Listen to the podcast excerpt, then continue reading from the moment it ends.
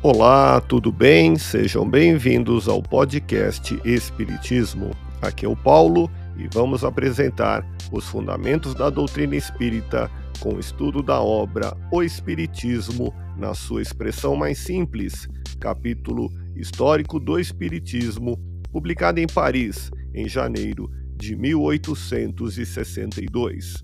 Continue acompanhando as explicações de Allan Kardec.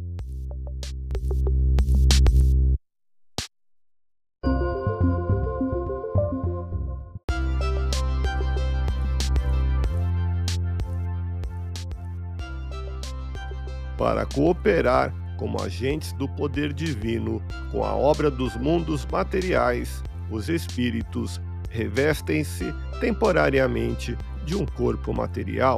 Pelo trabalho de que sua existência corpórea necessita, eles aperfeiçoam sua inteligência e adquirem, observando a lei de Deus, os méritos que devem conduzi-los à felicidade eterna.